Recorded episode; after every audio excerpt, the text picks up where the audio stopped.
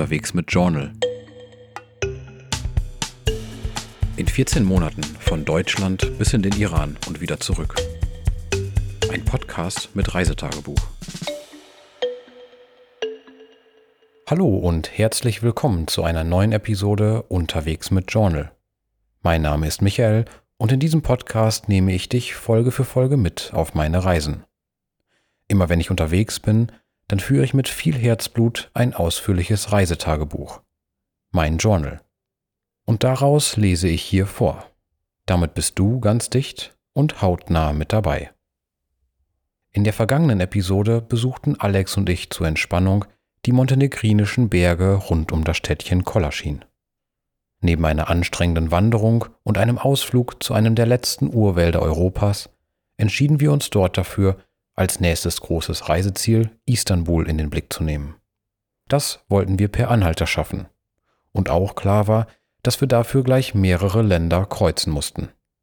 Den Kosovo, Mazedonien und danach entweder Bulgarien oder Griechenland. Wir brachen auf und hatten schon am ersten Reisetag eine unglaublich spannende Begegnung im Kosovo, in der Stadt Peć. Genau an dieser Stelle setzt die heutige Episode ein. Wir befinden uns noch am ersten Tag der langen Reise von Kolaschin nach Istanbul und queren zunächst ab Peć weiter den Kosovo, um bis zur mazedonischen Hauptstadt Skopje zu gelangen.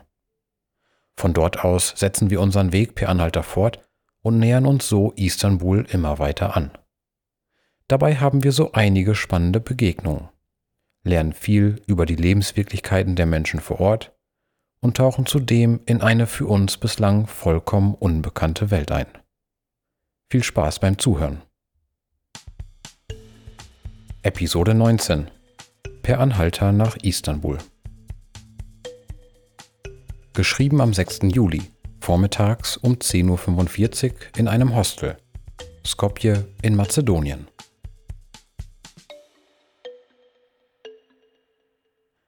In Peć stiegen wir bei Idi und seinem fünfjährigen Sohn zu. Der nach eigenen Angaben landesweit bekannte Magier ist spezialisiert auf Illusionen und auf Hypnose. Hier, seht mal her, sagte er begeistert und zeigte uns dann einige Videos und Fotos auf seinem Handy. Zu sehen waren nicht nur seine Auftritte im kosovarischen Fernsehen, sondern auch Bilder von Therapiesitzungen.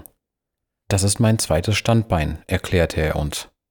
Mit meinen hypnotischen Fähigkeiten versuche ich anderen Menschen psychologisch zu helfen und sie von Traumata zu befreien. Illy setzte uns zunächst in einem Restaurant in der kosovarischen Hauptstadt Pristina ab. Nachdem wir dort etwas gegessen hatten und Illy von einer Sitzung mit psychisch angeschlagenen Kindern zurückgekehrt war, brachte er uns noch ein paar Abzweigungen weiter und so bis zur nach Skopje führenden Hauptstraße. Bis zur Grenze nach Mazedonien brauchten wir noch zwei weitere Fahrzeuge und stiegen in beiden Fällen in recht luxuriöse Autos ein.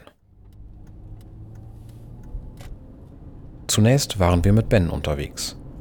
Er hatte zehn Jahre lang in New York als Innenarchitekt gearbeitet, zum Teil für steinreiche Millionäre. Im zweiten Auto fuhr uns Aslan, der gutes Geld bei Auslandseinsätzen in Afghanistan verdient. Er arbeitet dort als Servicekraft in amerikanischen Militärcamps. Mit beiden Männern kamen wir zufällig auf das Thema Hochzeit zu sprechen denn als wir an einer riesigen Veranstaltungshalle mit entsprechender Dekoration vorbeikamen, fuhr es aus Ben heraus. Ich kann das nicht verstehen. Wisst ihr, hier im Kosovo, da ist eine Hochzeit noch einmal etwas ganz anderes als in Europa oder in den USA. Das ist eine gigantische Feier. Das Brautpaar gibt so unfassbar viel Geld dafür aus. Das ist nicht nur verrückt, das ist richtig dämlich. Nur eine halbe Stunde später im nächsten Auto pflichtete Arslan diesem Gedankengang bei, musste dann aber hinzufügen, hm, genau heute Abend findet meine Vermählungsfeier statt. Alex Arslan und ich mussten herzhaft lachen. Das konnte nicht sein, welch Zufall. Etwas geknickt berichtete er dann, 250 Gäste sind dafür eingeladen. Und das ist für kosovarische Verhältnisse noch ein relativ schmaler Rahmen. Das Ganze kostet mich ungefähr 15.000 Euro. Und wisst ihr, was das Schlimmste ist? Die Live-Musik heute Abend. Das ist so traditionelle albanische Musik. Ich kann die überhaupt nicht leiden. Immer mal wieder treffen wir in dieser Region auf Menschen, die im deutschsprachigen Raum Schutz vor den Balkankriegen gefunden hatten und sich dann freuen, uns ihre Sprachkenntnisse zeigen zu können. So auch der ganz leicht stotternde Arslan. Als der Kosovo-Krieg anfing, bin ich mit meiner Familie nach Deutschland geflüchtet, erzählte er uns. In Schweinfurt habe ich fast zehn Jahre lang gelebt und bin dort zur Schule gegangen. Es war wirklich verdammt schön in Deutschland. Diesen Satz haben wir schon öfter gehört. Viele Menschen hier schwärmen von Deutschland. Ganz egal, ob sie selber dort gewesen sind oder Berichte von ihren Freunden oder Verwandten gehört haben. Manche Produkte werden gar mit schwarz-rot-goldenen Farben beworben. Hier am Balkan, und zwar insbesondere in Bosnien und im albanisch geprägten Raum, sehe ich, dass die ehemals Geflüchteten eine ausgeprägte Sympathie für das Gastland entwickeln können. Eine Sympathie, die auch nach der Rückkehr noch lange anhalten kann. Als wir die zweite Staatsgrenze des Tages zwischen dem Kosovo und Mazedonien zu Fuß überquerten, wurde der Uhrenmacher Lulli auf uns aufmerksam. Der ältere Mann bot uns von sich aus an, uns bis zur mazedonischen Hauptstadt, also bis nach Skopje, mitzunehmen. Hinter der Grenze änderte sich das Landschaftsbild. In Mazedonien war es etwas trockener, es standen weniger Bäume am Straßenrand. Dafür gab es umso mehr Felsen und spröden Sandboden. In Skopje ist es wahnsinnig heiß. Selbst in der Nacht fällt das Thermometer kaum unter 25 Grad Celsius. Am Tag darauf, abends um 20.30 Uhr. Geschrieben im Hotel Elena in Ceres, Griechenland.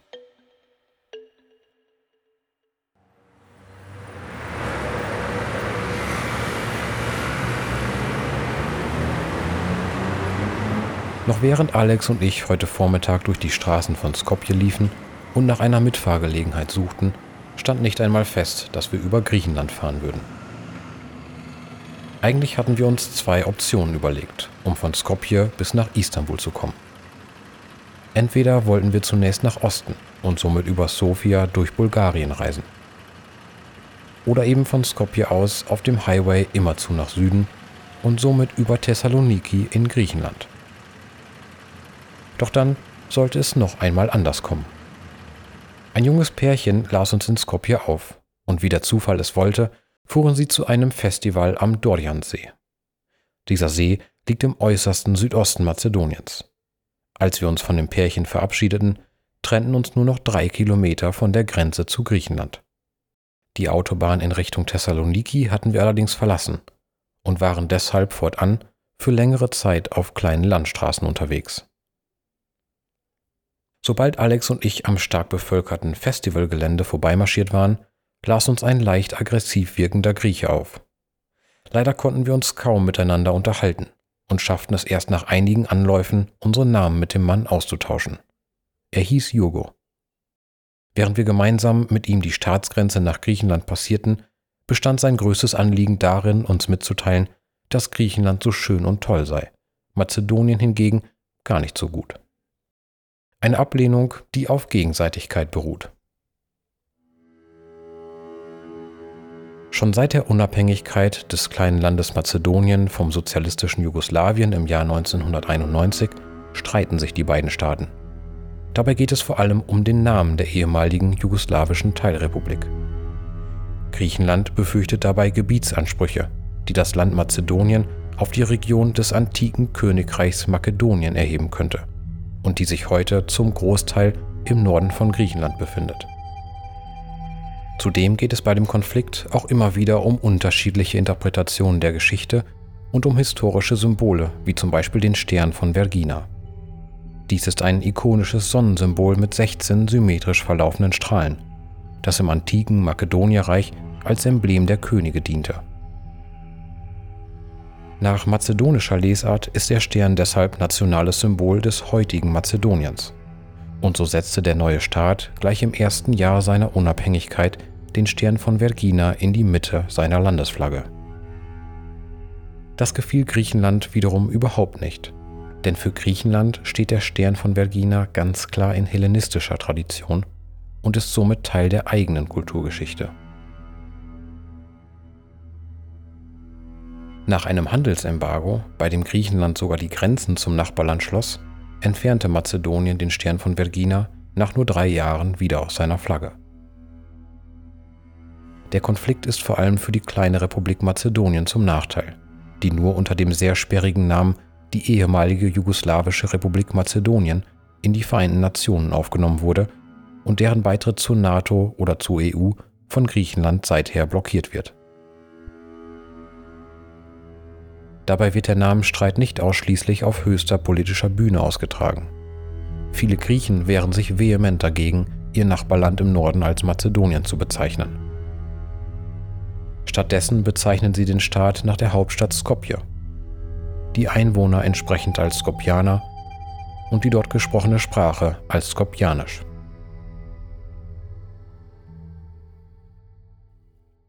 Schon etwa vier Kilometer hinter der Grenze entließ uns Jurgo aus seinem Auto. Mit dem nächsten Fahrzeug konnten wir noch einmal 30 Kilometer zurücklegen und befanden uns nun an einer Kreuzung in der Nähe des kleinen Städtchens Katoporoja. Hier ging die recht schlecht geteerte Straße zwar geradeaus weiter, es wirkte aber so, als ob sie ins Niemandsland führen würde. Denn beinahe jedes der in spärlicher Anzahl auftauchenden Autos bog direkt vor unserer Nase nach links oder nach rechts ab, anstatt geradeaus weiter in Richtung Ceres zu fahren. So verging deutlich mehr als eine halbe Stunde, bis ein eigentlich bereits an uns vorbeigeschossener Fiat Panda in die Eisen ging. Alex und ich freuten uns riesig, weiterzukommen und dieser verlassenen Kreuzung entkommen zu können. Allerdings stellte sich schon nach kurzer Zeit heraus, dass die Fahrweise des jungen Mannes irgendwo zwischen ungemein waghalsig und absolut wahnsinnig einzustufen war. Als die erlaubte Geschwindigkeit wegen nicht zu unterschätzenden Schlaglöchern im Teermantel auf 50 km/h gedrosselt war, kratzte seine Tachonadel immer noch an der 140er Marke. Auch hinter dem Ortsschild von Ceres wurde er nur unmerklich langsamer und überholte an einer Ampelkreuzung gleich vier Fahrzeuge, indem er die freie Linksabbiegerspur wählte und vor den Fahrzeugen wieder einscherte.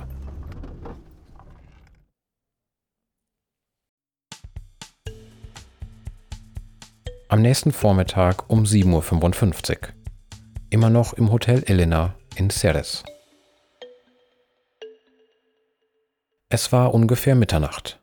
Da weckte uns das fiese Surren einer heimtückischen Stechmücke. Sie hatte uns bereits mehrfach gestochen und labte sich an ihrer Blutmahlzeit, während sie arrogant durch den Raum schwirrte. Notgedrungen standen wir auf, todmüde, schalteten das Licht ein und gingen auf die Jagd. Es dauerte zum Glück nicht allzu lang, vielleicht zehn Minuten, da hatten wir das fliegende Insekt erschlagen. Doch das war leider noch nicht das Ende. Aus ominösen und uns immer noch nicht erklärlichen Gründen tauchte nach der Erschlagung der einen Mücke schon kurz darauf die nächste auf. Türen und Fenster waren geschlossen. Erst um kurz vor zwei Uhr fühlten wir uns wieder sicher und konnten weiterschlafen. Zu dem Zeitpunkt hatten wir neun surrende Exemplare erwischt. Die letzten größeren Investitionen hat unsere Unterkunft vermutlich vor mehr als zehn Jahren gesehen. In unserem Zimmer steht ein beinahe antiker Thomson Röhrenfernseher. Die Kissen sind unter ihrem Bezug ranzig und die Matratze schon seit Jahren durchgelegen. Hin und wieder reicht der Druck in den Leitungen nicht aus, um das Wasser bis zu uns in die dritte Etage zu bringen. Jetzt gehen wir frühstücken und möchten es heute bis in die Türkei schaffen. Uns trennen noch knapp 300 Kilometer von der Grenze. Zwei Tage später am Nachmittag um 17.30 Uhr. Geschrieben in einem kleinen Apartment, Istanbul in der Türkei. Schweißgebadet wachte ich auf und wusste zunächst nicht, wo ich überhaupt war. Es war dunkel um mich herum. Beim Versuch, mich aufzurichten, stieß ich mir den Kopf. Neben mir lag Alex. Die Luft war stickig. Ich konnte kaum noch atmen. Ein Blick auf die Uhr. Es war 2.25 Uhr in der Nacht und ich wusste, ich musste leise sein.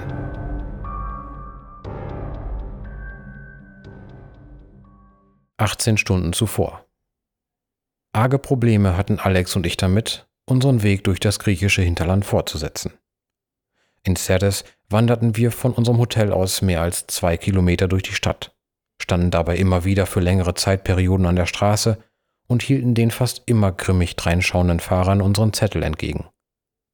Drama stand dort geschrieben, die nächste größere Stadt auf unserem Weg. Erst als wir gänzlich aus Cerdes herausgelaufen waren, hatten wir Glück. Konstantin und Anastasia, ein älteres Ehepaar, hielten an und brachten uns nicht nur bis nach Drama, sondern auch noch gleich um die Ortschaft herum zur passenden Ausgangsstraße. Ein Bulli fuhr uns schließlich ins an der Küste gelegene Kavala und somit bis zum Highway, der Thessaloniki und Istanbul in Ost-West-Richtung miteinander verbindet. Wieder einmal mussten wir lange warten. Erst nach mehr als einer Stunde stoppte ein Familienvan mit deutschem Kennzeichen. Ergün lenkte den Wagen über die Straßen und nahm uns für einige Kilometer mit. Er erklärte uns, Seit vier Jahren wohne ich nun in Deutschland, aber in jedem Sommer fahre ich für vier Wochen hierher und besuche meine Familie. Ich bin zwar im heutigen Griechenland geboren, meine Familie spricht aber Türkisch. Nachdem der Krieg zwischen Griechenland und der Türkei 1922 zu Ende war, vereinbarten die beiden Staaten einen Bevölkerungsaustausch. Alle griechisch-orthodoxen Menschen mussten die Türkei verlassen und nach Griechenland ziehen, und fast alle Muslime wurden von Griechenland in die Türkei umgesiedelt. Ausgenommen wurden, grob gesprochen, nur zwei Gruppen.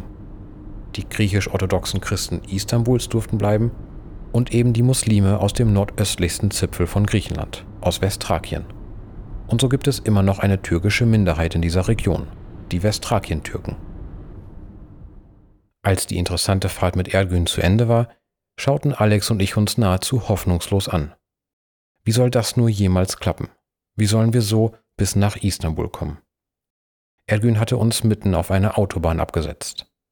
Nun standen wir bei knallend heißer Mittagssonne irgendwo in der griechischen Prärie zwischen Kavala und Alexandropolis auf dem Seitenstreifen des zweispurigen Highways. Um uns herum sahen wir weit und breit nur Acker- und Wiesenflächen. Die wenigen Autos, die uns passierten, donnerten mit extrem hoher Geschwindigkeit an uns vorbei. Doch plötzlich geschah etwas Unerwartetes. Der Fahrer eines LKWs erspähte uns gerade noch rechtzeitig und stieg scharf auf seine Bremse. Mit ächzenden Achsen kam der Gigant einige Meter hinter uns zum Stehen. Konnte dieser Schwerlaster uns aus der misslichen Lage befreien? Wir liefen hin und hieften uns über eine dreistufige Leiter hinauf in die Fahrerkabine. Ein Mann reichte uns seine Hand. Ich bin Robert, sagte er. In seinem Blick lag eine bemerkenswerte Offenheit. Die Lachfältchen rund um seine Augen strahlten Gelassenheit und Ruhe aus. Fühlt euch ganz wie zu Hause, sagte er freudestrahlend und deutete mit einer einladenden Geste auf sein heimelig eingerichtetes Führerhaus, das fast schon einem kleinen Wohnzimmer glich. Ein gehäkeltes Deckchen verzierte das Armaturenbrett, die Sitze waren mit einem gemütlichen Stoff überzogen. Von der Decke hing ein quietschgrüner Wunderbaum und selbst der Fußraum war mit Teppichboden ausgelegt. Wir zogen die Schuhe aus und betraten Roberts Zuhause. Nehmt euch doch ein paar Kekse, sagte der sympathische Lkw-Fahrer und deutete mit dem Kopf auf eine Dose. Kurz darauf zog er zwei frische Plastikbecher für uns hervor und kramte nach einer Wasserflasche, die er links vom Lenkrad zwischen Armaturenbrett und Fahrertür eingeklemmt hatte. Das ist mein Trick. So wird das Wasser direkt von der Klimaanlage gekühlt erklärte uns der 33-jährige Truckfahrer augenzwinkernd. Robert sprach Mazedonisch, eine Sprache, die so nah mit dem Serbischen verwandt ist, dass wir uns ein wenig miteinander unterhalten konnten. Wohin fährst du heute? fragten wir. Ich hole Waren ab, um sie nach Mazedonien zu transportieren. Dafür muss ich nach Istanbul fahren. Ach, das ist ja super. Wir möchten auch nach Istanbul, freuten wir uns. Außerdem fanden wir heraus, dass Robert in der mazedonischen Hauptstadt Skopje wohnt und dort eine Familie mit zwei Kindern hat. Stolz zeigte er uns sein Familienfoto. Eine gute Stunde nachdem wir bei Robert zugestiegen waren, tauchte die Grenzanlage zur Türkei vor uns auf. Wartet einfach dahinter auf mich, dann nehme ich euch wieder mit, versprach uns Robert. Sowohl die griechischen als auch die türkischen Checkpoints konnten Alex und ich zu Fuß absolvieren während Robert dort seinen unbeladenen Laster durch die Kontrollen brachte. Doch zwischen den Grenzposten mussten wir wieder in den LKW einsteigen. denn die Brücke, welche über den kleinen Grenzfluss zwischen den beiden Ländern führt, durften wir nicht zu Fuß betreten. Genau in der Mitte standen sich die Soldaten beider Nationen gegenüber. Mit umgehängtem Maschinengewehr winkten sie uns freundlich zu. Hinter den Passkontrollen trennten uns eigentlich nur noch 250 Kilometer vom Bosporus. Die Autobahn wirkte gut ausgebaut. Vielleicht können wir sogar schon zum späten Abendessen in Istanbul sein, rechneten wir uns aus. Doch dann sollte es ganz anders kommen. Die Verkehrslage war hinter der Grenze deutlich angespannter als noch davor und entzündete sich nur einige Kilometer später an zwei Baustellen. Es ging nichts mehr vorwärts.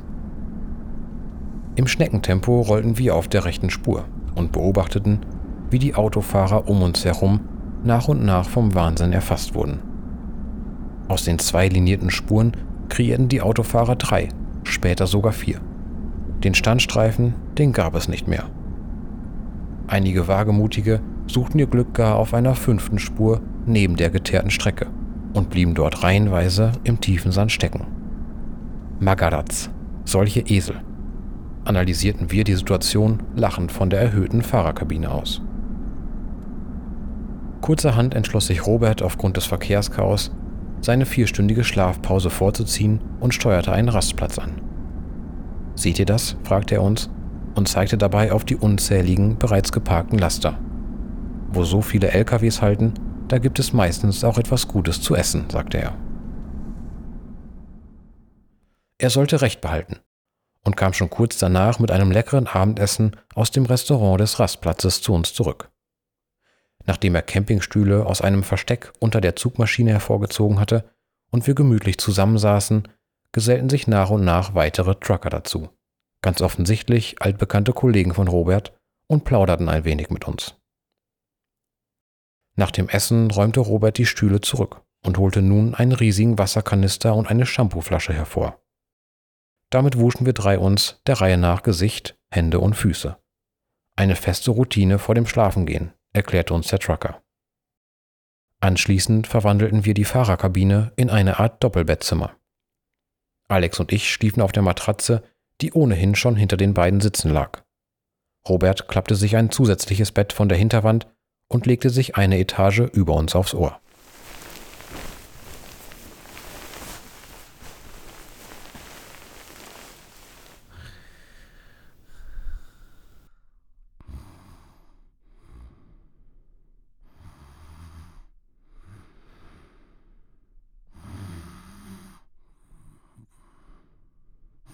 Um 3.25 Uhr klingelte dann endlich Roberts Wecker.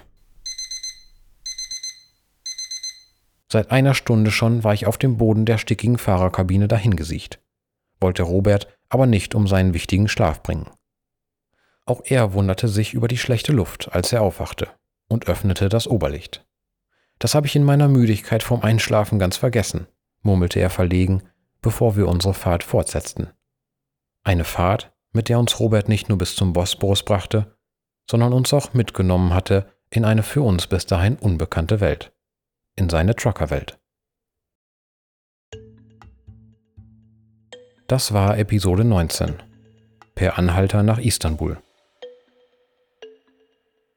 In der nächsten Episode geht es um die Metropole der Türkei schlechthin, die Perle am Bosporus, um Istanbul.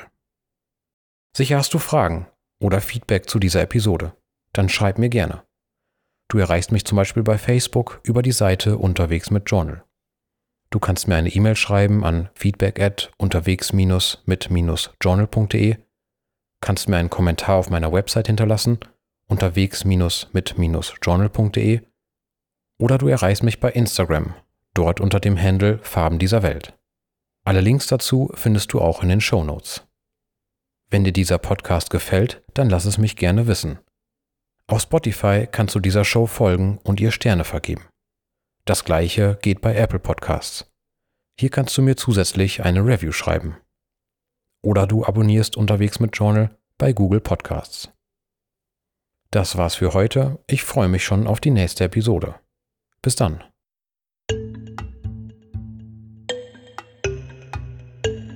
Unterwegs mit Journal In 14 Monaten von Deutschland bis in den Iran und wieder zurück. Ein Podcast mit Reisetagebuch.